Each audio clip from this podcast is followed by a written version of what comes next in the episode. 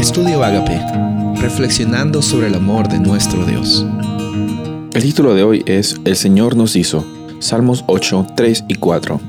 Cuando veo tus cielos, obra de tus dedos, y la luna y las estrellas que tú formaste, digo, ¿qué es el hombre para que tengas de él memoria? ¿Y el Hijo del hombre para que lo visites?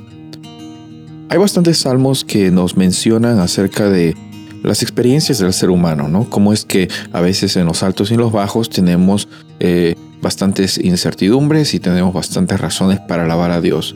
Pero en estos días vamos a enfocarnos un poco acerca de, Dios como el ser grande que nos crea con intencionalidad y que es todopoderoso. En el Salmo 8 encontramos eh, en, realidad una gran alabanza que David hace hacia Dios como el creador, como el que no solamente eh, nos ha, creado, sino también nos ha puesto en una posición de ser imágenes de Él, de glorificar su nombre. Eh, él nos menciona que entre toda la creación, el ser humano ha sido coronado con gloria y con honra. Ahora, no es una gloria y honra para sí mismo, sino es una gloria y honra que se va hacia el Creador.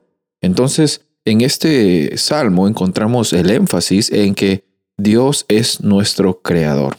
Y así como el Salmo 8, también hay bastantes salmos que realzan el carácter de un Dios todopoderoso. Como es que también podemos confiar de que ese Dios que está con nosotros en cada momento es un Dios que tiene el poder para crear al universo, para sostenerlo, para que tengamos la oportunidad de vivir el momento a momento.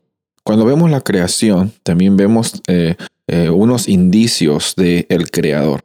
Obviamente la creación no nos muestra la imagen completa de Dios como un ser todopoderoso, un ser lleno de amor, pero cuando vamos a ver en la naturaleza eh, las diferentes formas como el ecosistema trabaja, encontramos que sí, hay diferentes indicios, diferentes ángulos, como que unas ah, perspectivas que nos muestran que sí, no, no somos simplemente un producto de una casualidad, sino somos parte de un plan intencional que un Dios de amor tiene hacia su creación.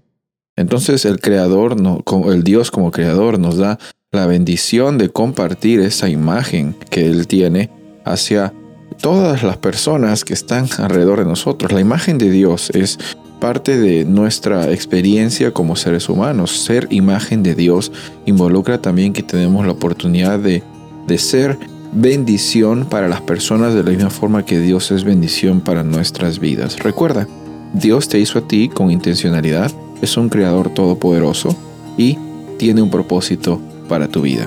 Soy el pastor Rubén Casabona y deseo que tengas un día bendecido.